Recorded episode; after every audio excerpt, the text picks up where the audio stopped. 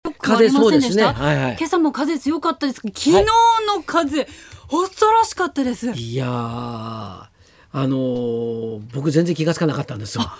音とかすごくなかったですずか。ーっとね屋内にいたんで屋内でも結構窓が震える音とかしてまいしたやよ。結構の大きなビルの中に入ってましたよそうでしたか頑丈な場所にいらしたんですね、はいはい私ちょうど風がすよすごい時に外を歩いていたので、あうん飛ばされそうになって、うんで雨も降っていたので、うん傘でこうこう自分を守っていたらも うか骨折れましたね、って危ない でしょそれ、うん、そうでした それそれ帰ってやらない方がいいんじゃないです傘かそれ閉じるべきでしたね閉じないと、はいうん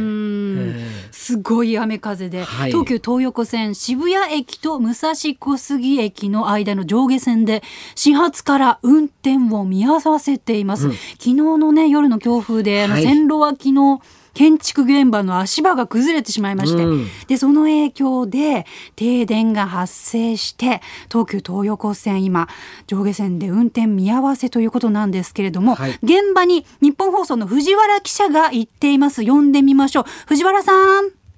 はい、事故の発生から10 13時間ほど経ちました、はい東急東横線の自由が丘駅近くの事故現場です。線路沿いにあるビルの工事現場の足場ですが、私の30メートルほど前で、現在も線路内の架橋の斜めにかかったままの状態となっております。で、現在5人ほどの作業員が、このお架線の近くによじ登って、引っかかった鉄柱、いわゆる鉄の棒をはい一本一本取り除く作業をしており、その様子を50人以上の作業員が、えー下からじっと見守っております。ただ、時折吹く横殴りの強い冷たい風のため、作業は風の様子を見ながら慎重に行われているというふうに難航しているのが今、現状です。そうか今現在も風強いんですねそうですね。で、まあ、これにより、東急東横線の電車の復旧もですね、遅れることが予想されていますので、うん地元の住民も不安そうな顔で、この復旧作業の様子を見守っておりますね。あー駅周辺はどうでしょう混乱してますかはい、あの自由が丘駅をあの先ほど取材したんですけど、ええやはりあのタクシーに並ばれている方の列が、あえー50メートルほどおありましてね、えータクシーが来るのを20分から30分ほど待っているような状況ですね。うんあ藤原さんあのその辺はあの重機が使えないっていう話を聞いたんですけどはい、あの 線路の中はですね、重機が使われないためですね、あの作業員が手作業で今、鉄の棒を一本一本こう、えー取り除いているような状況ですね。なるほど運転再開昼過ぎ頃という情報だったんですがどうでしょうまだちょっと時間かかりそうですかねそうですね、あのこの作業の様子を見る限りでは、昼過ぎ、いわゆる、まあ、夕方ぐらいまではですね、あの復旧のめどが立たないんではないかというふうに思われます。うーん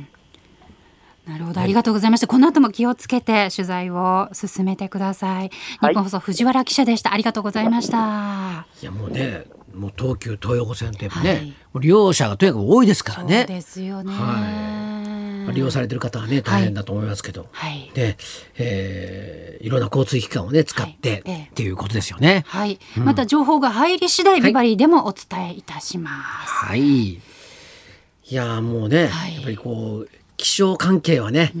これはちょっともうどうしようもないことなんでね。そうなんですよね、うん昨日も春の嵐だっていうのは聞いてはいたけど、んまさかあそこまでとはちょっと思わなかったですよね。ええ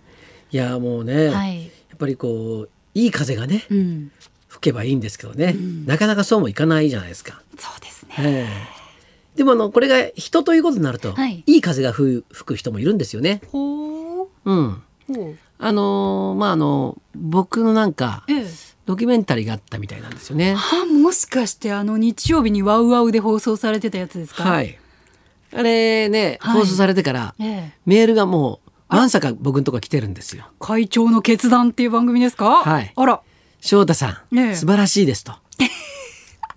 僕をこう褒めるメールが、たくさん、今、届いてるんですよ。あ、そうでしたか。はいはい私も拝見させていただきま した。このコロナ禍の1年間、はい落語芸術協会会長の春風亭昇太が、はいい、かに、うんこう戦ってきたかというのをね、うんはい密着取材した番組だったんですけれども、はいはいまあ、要請が、うんね、そうです封ね鎖されてしまったりとか、いはいまうあ、ん独演会できなくなったりとか、いろいろなことがありつつだったんですけれども、ええまあ、その間ねいろいろビバリーとかでも、大変なんだっていう様子はねお話伺ってきてたりして、はいはいまあ会長さん大変だなとは私も思ってたんですけど、ええあの番組を見て、うんあ思ってた以上に大変なんだと思いました。つまりあれ僕が喋ってることを、ええあんまり信用してなかったっていうことなんじゃない のこいつの言うことだからあいつは持ってんじゃねえのかみたいなそういう感じで聞いたんじゃないのあなた。えなんか結構落語界のことをね、うん心配して、うん配信どうしようとか、なんかいろいろね、うん補助金の話とかいろいろされてましたけど、うんまあそんなに自分では実務はやってないんだろうなと思ってました正直すいません 申し訳ないんですけども、まあ翔太さんってもう、うんもうご自分は何の心配もいらないポジションじゃないですか、収入もあるしもう人気もあるし仕事もあるしもうほっといてももう一生暮らしていけるじゃないですかそんなこと翔太さはないですよだからもう自分は大丈夫だから他の人のこともそんなに興味ないんだろうなと思ってました。安全な場所にいる方なの で、いや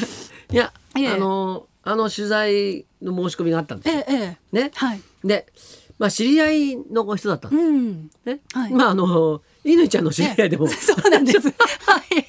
そうでしょ。はい、ええはい。元いでえ乾ちゃんとこの事はい務所にいたそ方うなんです。私の元マネージャーさんが 密着して作った番組なんですけれども、そうそうそううんはだって日本放送をはい降りたら、はいま、待ってるわけよ。いもう待ち構えてね。そうそうはいでちょちょっと相談があるんですけどって言われて「でちょっとワウワウでちょっとあのちょっとずっと追っかけさせてもらいたいんですけど」って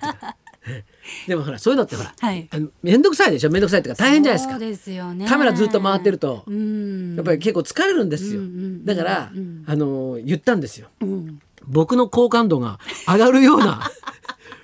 番組でしたらいいいですよってそんな人います？密着取材の前に。 僕の好感度は上がるんですか下がるんですかどっちで すか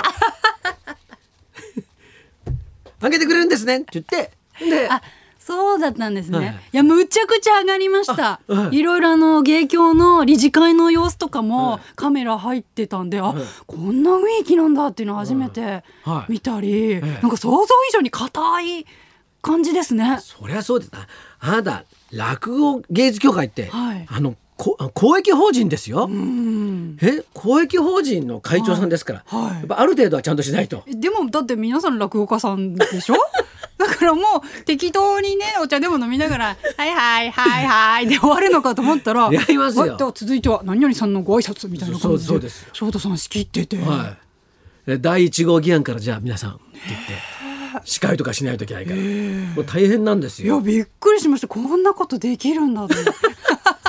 好感度上がりました上がったで結構あのいろんな方がインタビューにも答えてね、うんうんうんいや翔太さんっていうのはね、うん落語界のうん50年先100年先まで考えて動いてるんですよもうそんな人他にいませんみたいな感じあでー皆さん絶賛されててああああそうなんだ翔太さんすごいなと思いながら見てましたいや僕ねまあ見てないんですよ。あそうですかちょっとねあの旅とかがずっと続いていて、え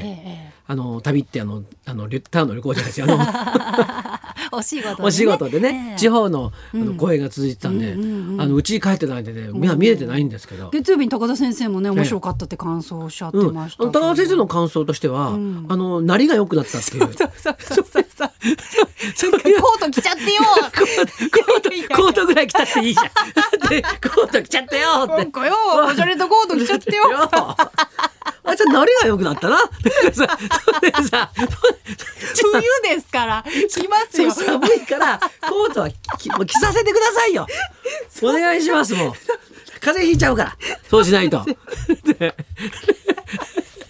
やっぱりね、高橋先生は見るとこ が違うから。違います違います確かに私もおしゃれなコート着てるなとは思ったんですけどそんなコート配置しかがも、配置をねしかも結婚してから何が変わったんですそうそうそうか 奥さんに買ってもらってるみたいだ。 そんな感じのおっしゃり方でしたいやーコートぐらい買えるんじゃないかなと思いながら見てましたコートぐらいもうね着させてもらわないと ねでも実際ほら、あの会長になったんで、ちょっと割と公的な場に行くことが多くなったんですよああそうかだからそれまでスーツなんか着てなかったんだけどあーもうしょうがないじゃないですか、はいはいはいね、どっか挨拶に行くとそうかですよね。うんうん今までみたいな適当な格好で、はいふらふら歩いてるわけにいかなくなっちゃったのはあるんですよ。あじゃあやっぱり実際なりはよくななり良くなった やっぱり高田先生のそうそうそう そうあのそう見てらっしゃる通りなんですね、うん正しいんですよなるほどなえるほえど、ただなんか、はい奥さんに買ってもらってるわけじゃないっていうのだけは言っておきた いです。強調しておきたいです自分で 稼いだお金で買ってるんです。なるほど。はいはいまあでも本当にこう翔太さんの好感度上がる番組だったんですけど、ええなんか人って嘘つく時鼻をよく触るっていうじゃないですか。うんうん嘘だっていうことを気づかれないように。うんうんインタビューに答えてる方が、まあ翔太さんのこと絶賛してるんですけど、みんな鼻触ってんです よ。ああ、あのね、多分苦しいんだと思う。いいこと言わないといけないなって、翔太さんどうですかって言ったら、あいつはバカでねって言えないじゃないですか。だからなんかいやある程度作ってくれてると思います。じゃあぜひねあのそごう自分でご覧になる時そう誰が鼻を触って触っるてかるか。僕も結構触ってましたからね。いやああいうインタビューでさ大体いいこと言ってくれるんだけど、ええええ言ってくれない人が一人だけいはて、いあなただよ。あれ 前になんかなんかなんかの番組でえ出たらおかしいおかしいあ翔太さん はねなんかねすあの可愛い女の子と可愛い女の子な 女の子じゃない人を分けてあのあれあれなんですよあの携帯電話の中に入れてんですよ とか A ランクの女の子と B ランクの女の子分けてるんですとかそういうこと言って俺の好感度グッと下がった時あったんだよその時私鼻触ってたで しょこれから褒めてください何かあったらね、はい承知しま したえさあそれではじゃあそろそろ参りましょう落語大好き女優の南沢奈央さん生登場東北からサバ缶の美味しいプレゼントもありますこれ美味しいんですよ春風亭昇太と稲木美香のラジオビバリーヒルズ。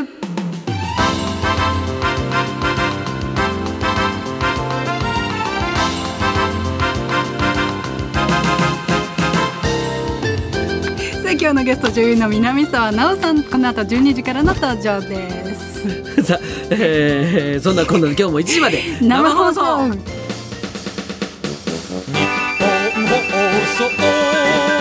ラジオビバリー